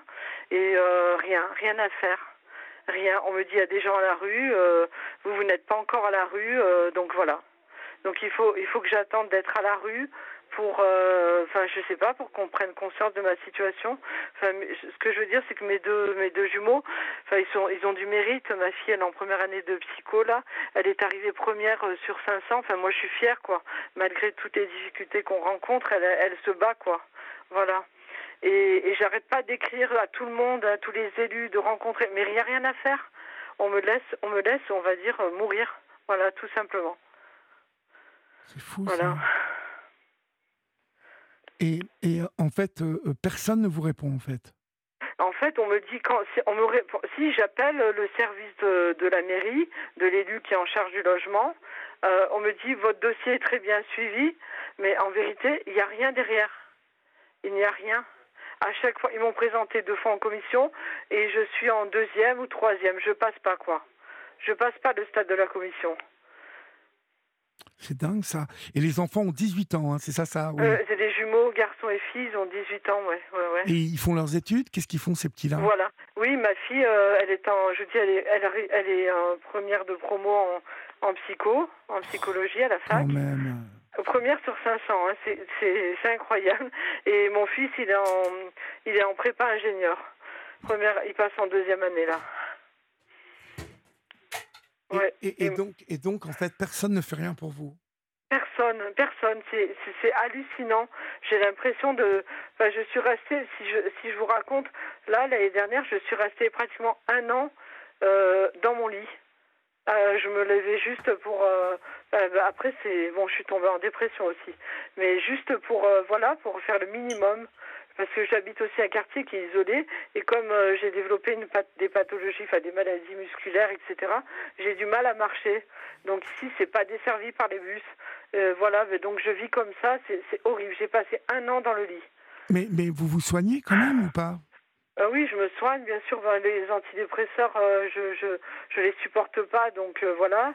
je, je vois un psychologue, un psychiatre, mais c'est pas ça qui va me donner un logement. J'angoisse en fait. Ouais, c'est ça. C'est qu'en fait, vous obsédez là-dessus et ça vous. J'ai peur. J'ai peur. Je me dis, euh, je veux pas me retrouver avec deux enfants, quatre chats, malades dans dans un foyer où je sais pas où séparer de mes enfants. Oui.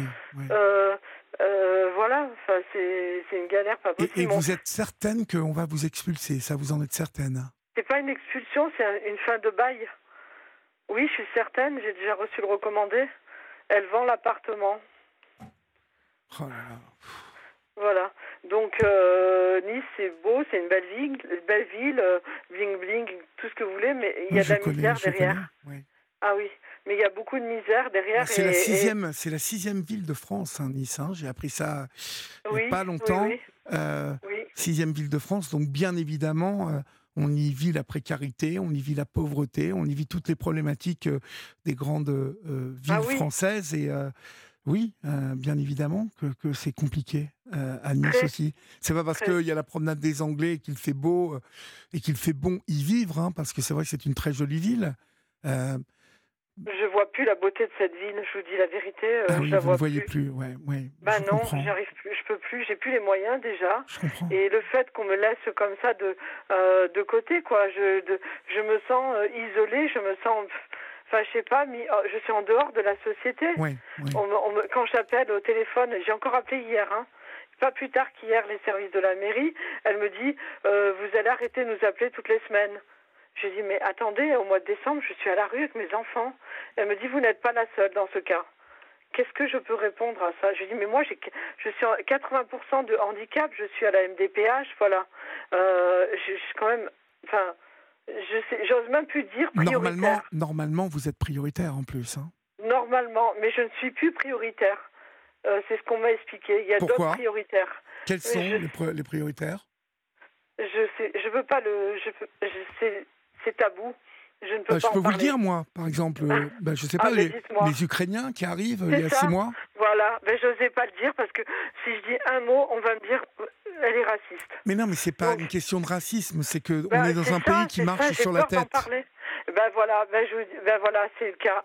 Donc euh, les trois, les de 16 000 à 19 000, tout ça, ce sont des, des Ukrainiens. Ouais. Et puis on a des Tchétchènes aussi en France. On a on a tout un tas de, personnes qui, alors bien évidemment, euh, ont, migré. Hein, euh, Mais, euh, mais euh, vous voyez, sur cette antenne, je reçois un- beaucoup d'appels comme le vôtre de personnes Ah. qui, voilà, qui vivent des Oui. situations où la précarité est, est, est à quelques, quelques jours, hein, Oui. quelques semaines. Et puis, à qui on dit Mais non, mais vous n'êtes pas prioritaire, mais non, mais on peut rien faire pour vous. Ça. On se demande à quoi servent nos impôts, en fait. C'est-à-dire qu'à un moment, euh, je ne comprends pas comment une mère solo qui a deux enfants étudiants et qui euh, est à 80% handicapée n'est pas aidée par euh, monsieur médecin, en tout cas ses services sur la ville de Nice. Estrosi, c'est Monsieur Estrosi. Estrosi, pardon. Je dis Oui, oui, médecin, non, bon, oh là là, médecin, c'est... euh, médecin, il est mort. moi, médecin. Non, mais, Mais alors, excusez-moi, je, euh, oui, je voulais dire Monsieur Estrosi, en plus, qui est, Oui, oui. voilà, qui, est- qui est un maire euh, réputé pour être proche de ses administrés. Euh, vous, vous avez essayé de demander de l'aide à son. Vous savez, le député, là, qui est le patron des, des Républicains, là, qui est. comment il Ciotti? Éric Ciotti, oui, il, il ne fait rien. oui, oui, oui, j'ai, j'ai une quinzaine de messages que j'ai envoyés sans réponse. Aucune réponse. Et vous êtes niçoise euh, depuis euh, toujours? Pardon? Oui, non, moi je suis depuis 21 ans sur Nice. Depuis Oui, oui. 21 ans, donc vous êtes niçoise. Voilà. Oui, oui, oui, oui. Mes enfants sont nés à Nice. euh, moi, ça fait 21 ans, oui. Oui, oui, je suis niçoise. Oui. Oui. Il y a quelque Et chose qui ne va pas dans. Ben oui, mais non, mais euh, il y, a, y a dans ce que vous nous racontez ce soir quelque chose qui ne va pas. Non, ça va pas. Ça va Non. ça va pas être Il y a ça quelque chose qui ne va pas parce que bien évidemment, quand je parle de, de- des Ukrainiens qui arrivent chez nous euh, et que nous accueillons, c'est normal que nous les accueillons.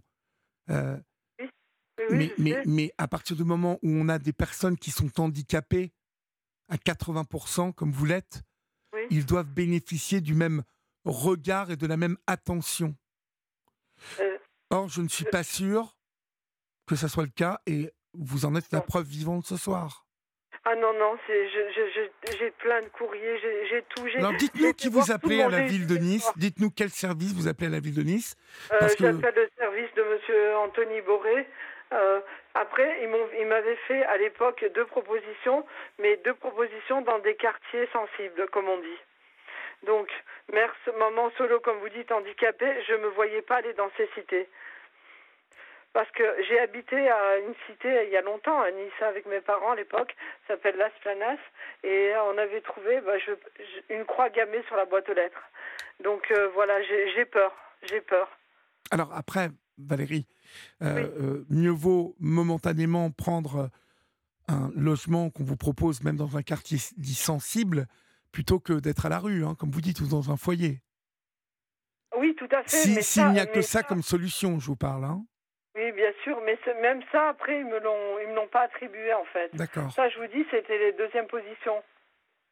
Parce que je suppose que de toute façon, euh, plus ça va, Oui, euh, les villes comme Nice euh, souffrent de la même, euh, la même chose que Paris. C'est que le centre-ville, maintenant, est réservé à- aux gens qui ont le plus d'argent.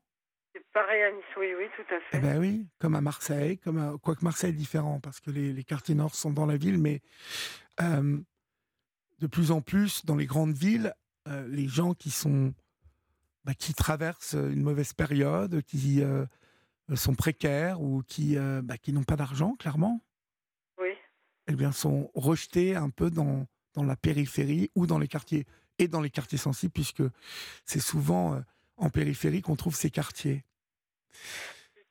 Et pourtant, Nice est en train de construire, de s'agrandir énormément. euh, Enfin, ils sont en train de... Ouais, mais il y a plein de logements qui sortent de terre, mais rien pour moi, rien, rien du tout. Je, j'hallucine, quoi. Aujourd'hui, vous vivez à- avec une, al- une allocation de combien, en fait, euh, Valérie? Alors, en fait, moi, je perçois euh, 886 euros de, de pension d'invalidité. Mhm. Et euh, attendez que je dise pas de bêtises, à peu près 250 d'A- d'AH Oui. et une allocation logement. Euh, parce que, euh, le, comme je vous disais, le logement est à 1100, euh, je perçois 450 d'allocation logement. D'accord. Et, et- Voilà. et il vous est impossible de Le privé, retrouver. non, le privé, c'est même pas la peine. Ah Alors bon. ça, je, Ah oui. Oh mon Dieu, je me suis approchée à les agences, mais ils vous, ils- même pas ils vous regardent quoi. Euh, trois fois le montant du loyer, et si vous leur parlez d'invalidité, mais c'est même pas la peine. C'est, même pas ils vous, ils vous font visiter. Ah, Ouais. c'est, terrible comme on, on se, comme je me sens, euh, comment dire. Oui, mais vous pouvez, euh, je vais vous aider. En fait, lorsqu'on est dans votre situation, on sent qu'il y a un monde qui vit à côté de nous, qui, euh, qui vibre, qui marche, qui, et puis on se sent rejeté de ce monde, comme mis à la casse, en fait. Voilà, c'est exactement ça. Ben Mais ouais. vous savez que c'est ce que je dis euh, quand je vais voir ma fille. Je dis mais je suis cassée. Je suis que- comme un, euh, je suis comme un objet cassé, cassé. Qui voilà, c'est ça. Vous avez trou- tout à fait trouvé le terme. hein. Alors, une auditeur, euh, un auditeur ou une auditrice euh, qui n'a pas signé, en fait, euh, euh, nous, nous dit, mais c'est sûrement Marie qui nous dit à Saint-Laurent-du-Var, il y a de nouvelles constructions presque face à la gare.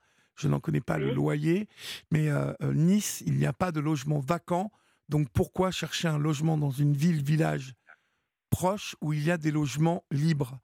Euh, Oui. Est-ce que Alors, autour, euh, autour de Nice, de- Oui, je vais vous expliquer pourquoi. Parce que, euh, en fait, euh, donc euh, ça marche pareil, ces systèmes de logements sociaux. On a un numéro unique et on vous, je sais pas si elle parle de, privé ou de public. Si elle parle de privé, je reviens à ce que je disais tout à l'heure. Même pas, on va présenter mon dossier hein, parce que j'ai pas de salaire. Voilà. Donc même Saint-Laurent ou tout ce qui est aux alentours, ça sera la même la même chose. Et deuxièmement, j'ai un souci aussi, c'est voilà, c'est que je n'ai pas de véhicule.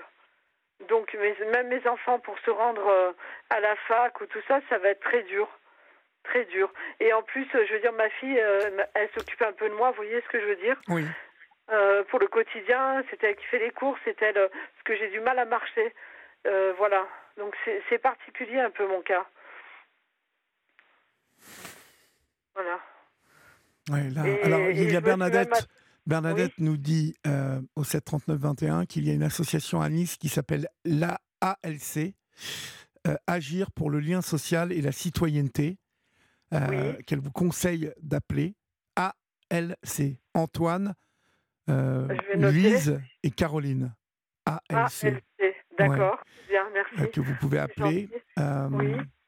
Bon, et à part ça, c'est vrai que euh, Bernadette vous dit que vous êtes très courageuse, mais que, que oui, c'est compliqué euh, dans les villes, dans les grandes villes, de trouver, de retrouver des logements, euh, euh, que beaucoup de logements sociaux sont attribués dans les, dans les banlieues, quoi.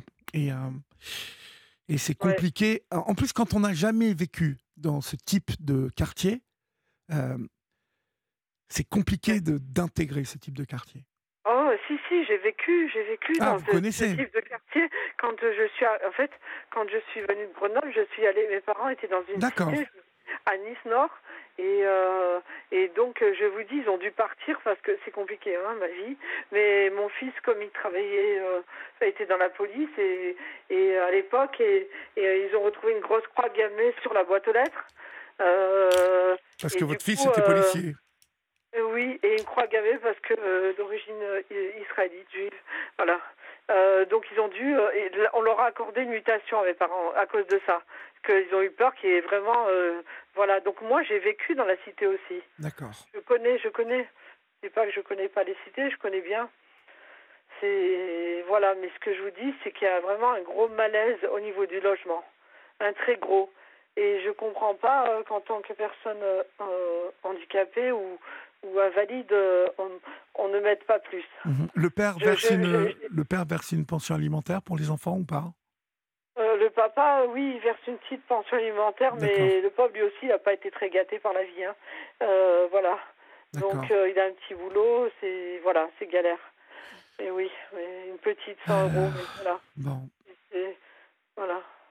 bon bah écoutez, appelez la- l'ALC, euh, peut-être qu'ils vont vous donner. Euh, euh, alors, bon, je ne sais pas, hein, euh, c'est Bernadette qui nous dit ça, mais elle s'y connaît pas mal, Je la Bernadette. remercie quand même, je la remercie déjà. Vous avez Bernadette. Internet chez vous? Oui, j'ai Internet. allez sur la page Facebook hein, de, de, la Libre Antenne, parce que souvent, on y trouve des personnes qui échangent, qui parlent de tous les témoignages qu'il y a eu sur l'antenne. Et, et, ah, souvent, on peut y trouver aussi des solutions. Hein. Je sais que. Alors, je ne suis pas sûr que Bernadette soit dessus, parce que j'ai cru comprendre qu'il y avait eu un, peu des chamailleries. Euh, mais, ah. mais il y a de toute façon 18 500 personnes, donc il y a toujours, ah oui. il y a toujours du monde.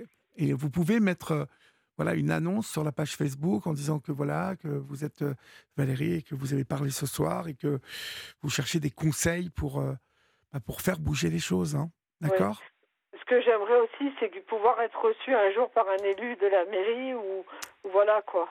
Bah, on encourage, on encourage bien évidemment euh, les personnes à la mairie de Nice euh, de, bah, de, vous aider. Hein, euh, bien évidemment, répétez le service où vous vous appelez régulièrement ben, en fait, j'appelle, c'est le service de Monsieur Anthony Boré, qui est le premier adjoint du maire de, de Monsieur Estrosi. C'est eux qui gèrent le, plus gros bailleur social de Nice, hein, Côte d'Azur Habitat. Voilà. D'accord, bah continuez à appeler, appelez de notre part. Hein. Bah, ils veulent plus, ils veulent plus. Ils m'ont m'a dit arrêtez d'appeler. Euh, oui, mais arrêtez d'appeler. Vous êtes euh, dans quelques semaines, vous êtes à la rue, donc euh, c'est facile de dire arrêtez d'appeler. Oui, mais, elle m'a dit ça sert à rien. C'est pas pour ça que ça ira plus vite. Elle m'a dit. Voilà, mhm. pas plus tard qu'hier. Hein. Ah oui, d'accord. J'étais en larmes, hein, en larmes. ma pauvre. Ouais, voilà. Bon. En fait, ça me fait plaisir de vous parler. Je vous, voilà. je vous en prie. Tenez, tenez-moi au courant, en tout cas. N'hésitez pas à nous rappeler, Valérie. Vous êtes très gentil. Merci pour hein? tout. Je vous en prie. Courage à vous. Je vous tiens au courant. Merci Olivier. Au revoir. Au revoir à tout le monde. Merci. Au revoir. Au revoir. Sur Europe 1, venez vous confier à Olivier Delacroix en appelant le 01 80 20 39 21. Numéro non surtaxé, prix d'un appel local. Il est euh, minuit 42 sur Europe 1 et nous accueillons maintenant Brigitte au 39 21, enfin au 01 80 20 39 21. Bonsoir Brigitte. Bonsoir Olivier. Bonsoir. Euh, alors je ne vais pas vous demander d'où vous nous appelez, euh, mais quel âge vous avez? Alors moi j'ai 54 ans. D'accord, très bien. Et de quoi voulez-vous me parler Brigitte? Dites-moi. Ben, je vais vous parler de ce que je vis actuellement euh, et qui est la résultante de longues années de difficultés avec mon ex-mari qui ont d'abord été des difficultés conjugales et qui ont perduré au-delà du divorce et qui ont abouti euh, à ce qu'on découvre euh, parce que ma fille a pu ouvrir la parole, à ce qu'on découvre que mon fils et ma fille ont une relation incestueuse entre eux. Oh là. Euh, quel, âge ont-ils, ces enfants? Ils avaient moins de 13 ans quand ça s'est passé. Aujourd'hui, ils ont 15 et 17 ans. Euh, comment? Euh, Quand ma fille euh, a fait ses révélations, elle, elle, les a faites auprès de l'assistante sociale du collège. Elle a été entendue par la brigade des mineurs pour se rétracter. Quand je suis allée la rechercher à la brigade des mineurs, on m'a dit ben voilà, madame, il s'est passé ça. Et finalement, votre fille se rétracte. En rentrant à la maison, j'ai décidé d'avoir une sérieuse conversation avec ma fille d'abord et avec les enfants ensuite, parce que de deux choses l'une, où elle montait, et c'était grave, et il fallait que je puisse comprendre ce qui se passait, ce qui jouait derrière ce mensonge, où elle ne montait pas, et c'était tout, tout, aussi grave, voire même plus grave. Et euh, au final, euh, il s'est avéré qu'elle ne montait pas. Donc j'ai décidé de recontacter la brigade des mineurs pour leur faire part du fait qu'elle n'avait pas menti parce que euh, j'en ai discuté avec les enfants avant de les appeler. Euh, il me semblait nécessaire qu'ils puissent accéder à de l'aide, que moi je puisse aussi être accéder à de l'aide et que cette aide on ne pouvait y accéder que si on ouvrait la parole. Euh, donc, j'ai recontacté la brigade des mineurs que je salue parce qu'ils ont été vraiment euh, super avec les enfants. Ils ont été à l'écoute, ils ont été professionnels, euh, ils ont tenu compte de beaucoup de choses et surtout de ma demande d'aide. Parce qu'il faut savoir que dans le cas des, violences conjugales que j'ai commis, que j'ai connues, ça fait plusieurs années que j'ai essayé de mettre en place avec les services sociaux de ma région des mesures de prévention parce que je voulais que ça cesse. Je voulais permettre au papa d'accéder à l'emparentalité, euh, chose qu'il n'a jamais euh, souhaité euh, suivre en fait. C'est-à-dire? Bah, En fait, je, je il était en grande difficulté par rapport à, sa parentalité avec, avec tous ses enfants. C'est-à-dire immature ou il, il, ne savait pas être père ou bah, il, il, ne sait pas être père parce que, selon moi, il est déjà en difficulté avec lui-même. Et euh, effectivement, c'est compliqué pour lui de pouvoir s'occuper aussi euh, des enfants, nonobstant le fait que euh, je, suis persuadée hein, qu'il les aime. Le sujet n'est pas là, mais bon. En tout état de cause, il, des difficultés que j'ai connues aussi dans, dans, notre relation conjugale, elles sont aussi inhérentes au fait que lui était en difficulté. Et moi, je, quand j'ai décidé de me séparer, ça ne ça, s'est pas fait tout seul. Ça a été très compliqué. Et en fait, euh, ce qui s'est passé, c'est que quand je suis allée voir les services sociaux, on, on a résumé ça à un conflit conjugal. Oui. Ce qui n'était pas un conflit conjugal. Euh, j'ai, alors, plusieurs fois, j'ai demandé de l'aide. Ça m'a été refusé parce qu'il faut, euh, il faut savoir que pour être aidé euh, en mesure éducative dans les services sociaux, il faut que les deux parents fassent la demande. Fassent la demande et que quand un seul parent ne fait la demande, il n'y a pas, il a pas d'aide apportée. Et puis on m'a expliqué que bah, finalement tout allait très bien, je gérais bien, les enfants allaient bien, et qu'il ne fallait pas que je m'inquiète que le jour où j'aurais besoin de coups de main, il serait présent. Alors, je leur en veux pas, mais en fait, euh, la question que je pose, c'est euh, quand un parent euh, vient expliquer qu'il rencontre des difficultés, qu'il veut mettre en place des choses pour la parentalité, en fait, faire finalement des mesures de prévention, alors qu'il y avait quand même déjà des risques qui étaient tangibles, c'est que moi, je me suis heurtée à une l'incapacité de mettre en place des choses. Parce que on, peut forcer personne à, rien faire, en fait. Euh, quand il s'agit de soins ou d'aide, si le, papa n'est pas d'accord. Donc pendant des années, on a vécu, euh, on a vécu ça, euh, sans, sans qu'on ait pu faire en sorte que qu'on puisse intervenir pour lui. Euh, la conséquence de tout ça, c'est effectivement ben, l'inceste entre les deux enfants. C'est la résultante de, cette situation qui a perduré, puisque les enfants ont beaucoup souffert. Ils ont appris à se rapprocher l'un de l'autre.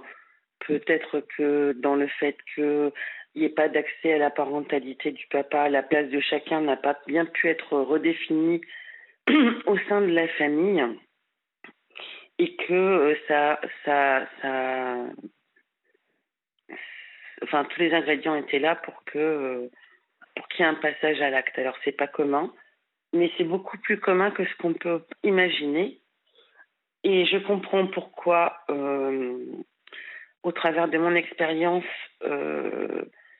ça soit pas tellement divulgué, puisque la réponse sociétale aux difficultés qu'on rencontre dans ces cas-là, elle est, elle est, elle est, euh, elle est inadaptée, elle est sévère et, et comment dirais-je, et puis qu'elle porte pas, qu'elle donne pas envie de, de, de, dire les choses.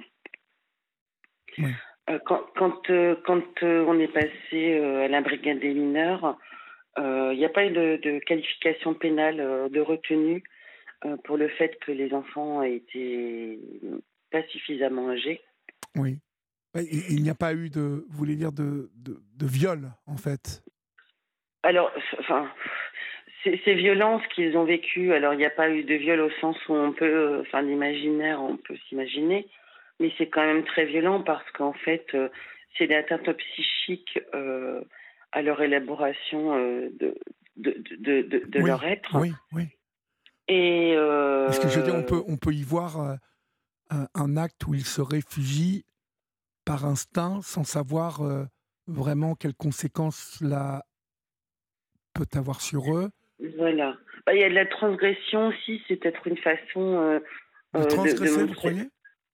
Il y, a, aussi la transgression, c'est peut-être aussi l'expression d'une souffrance en fait. Oui.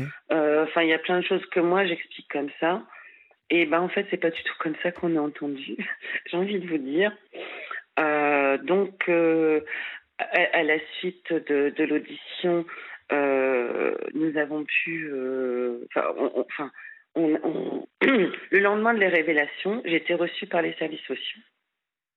Très rapidement, alors même que moi, j'étais pas en capacité parce que j'étais très choquée. Enfin, très honnêtement, j'ai, moi, j'ai subi un, choc profond. Donc, aller, aller s'exprimer euh, et, et, de, et, et positionner de l'aide dans ces, ces conditions-là, c'était très compliqué pour moi. J'étais pas en capacité de m'exprimer correctement. Mmh donc, de toute façon, le soir même, on avait séparé les enfants, euh, sans trop savoir, euh, voilà, euh, ce vers quoi on allait. J'ai expliqué aux enfants qu'il y aurait beaucoup d'intervenants, qu'il fallait avoir confiance et que de toute façon, on, aurait de l'aide. voilà. C'était un peu optimiste, j'ai envie de vous dire.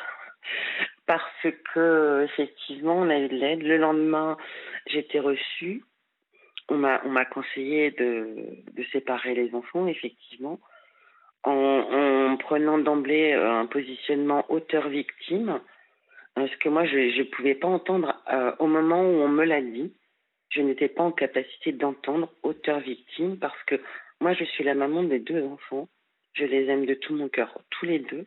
Je sais par quoi ils sont passés et que c'était pas le moment pour moi euh, d'entendre enfin c'est violent en fait, hein, la façon dont, ça a été dit.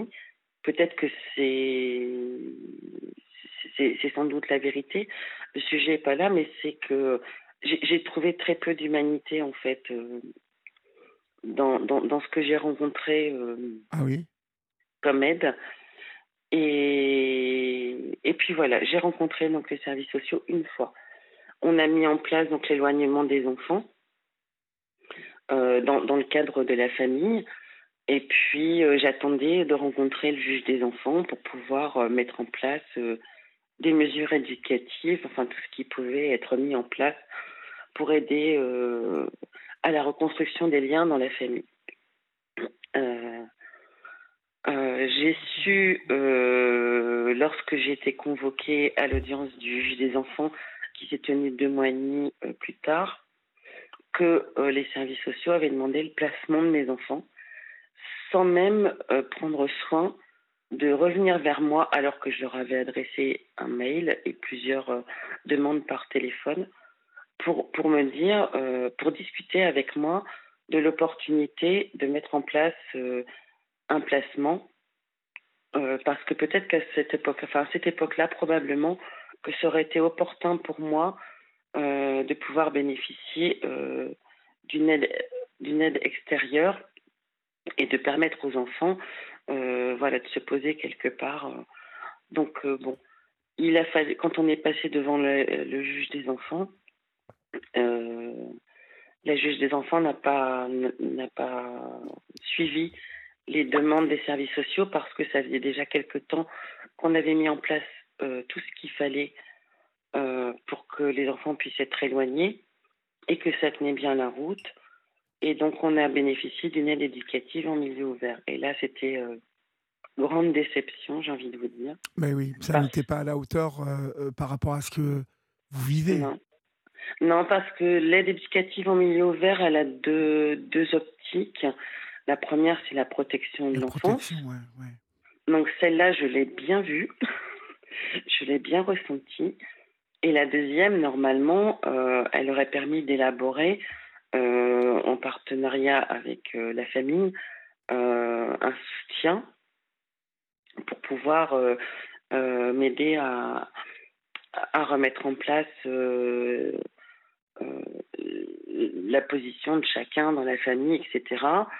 euh, il est évident que moi, toute seule, avec toutes ces années de violence conjugale, ce sont des violences psychologiques, hein, je, je le dis, euh, j'étais très fragilisée et qu'effectivement, ben, euh, mon autorité a également été fragilisée Mhm. parce qu'elle était souvent euh, bafouée Oui.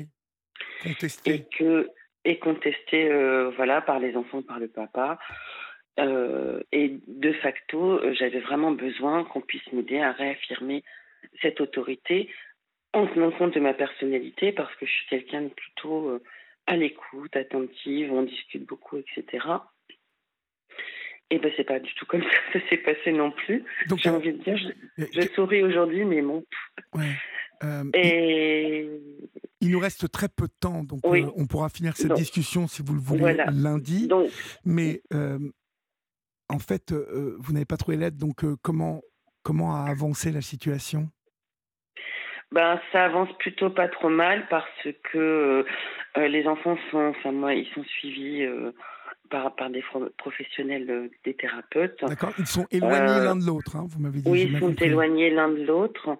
Euh, J'ai beaucoup de questionnements sur un retour en famille qui, qui est légitime, même si on peut me faire comprendre que c'est pas possible. Enfin, moi, je reste leur maman, mais euh, en tout cas, a il n'y a, pas grand-chose de fait euh, malgré les injonctions de la justice. Par exemple, il y a une mission d'investigation judiciaire éducative qui a été euh, demandée. Et en fait, euh, c'est pour ça que j'appelle, en fait. Le, fond du problème, il est là. C'est d'une part, je comprends pourquoi les, les problèmes d'inceste euh, sont pas forcément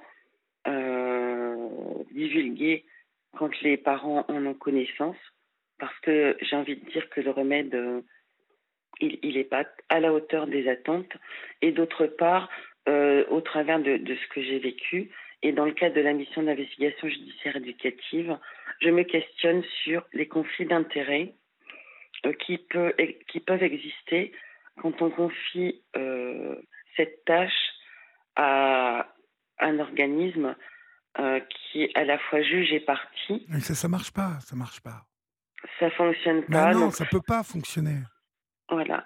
Et, et la question que je me posais, c'était pourquoi il n'existe pas, euh, dans le cadre euh, de la protection de l'enfance, euh, des, hum, des organismes qui ne, qui ne seraient spécialisés que dans les missions d'investigation judiciaire éducative, sans avoir d'intérêt Oui.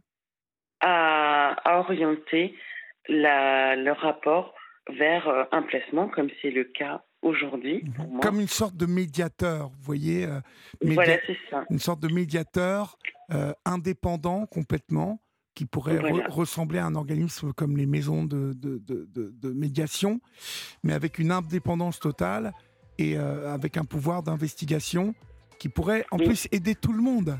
Euh, C'est-à-dire euh, la protection de l'enfance, comme les parents, comme le juge. Mais c'est ce qui manque hein, aujourd'hui, euh, malheureusement. Je vous propose, Brigitte, parce qu'on n'a pas quand même tout à fait fini euh, cette discussion, nous pourrions la reprendre lundi, si cela vous convient. Oui, avec, avec plaisir.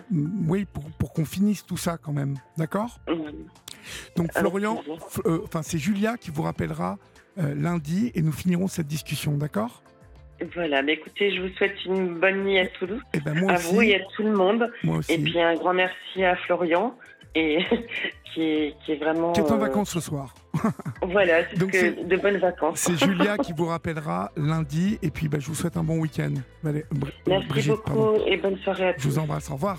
Au revoir. Chers amis, c'est la fin euh, de votre libre antenne. J'espère que vous avez passé une bonne semaine en notre compagnie. J'espère que vous allez passer un bon week-end qui s'annonce là. Moi, demain, je vais voir Mylène Farmer et après, je pars au The de Belfort. Ça va être un week-end tout en musique. Faites comme moi. Eh bien, faites-vous des moments pour vous, euh, des moments de plaisir avec les vôtres ou tout seul. C'est au choix. N'oubliez pas qu'ici sur Europe 1, la libre antenne, ça continue tout le week-end. Enfin, l'antenne libre avec euh, Yann Moix. Quant à moi, je vous souhaite euh, que du bon. Et n'oubliez pas que Europe 1, c'est tout le temps, 24 sur 24 pour vous. Salut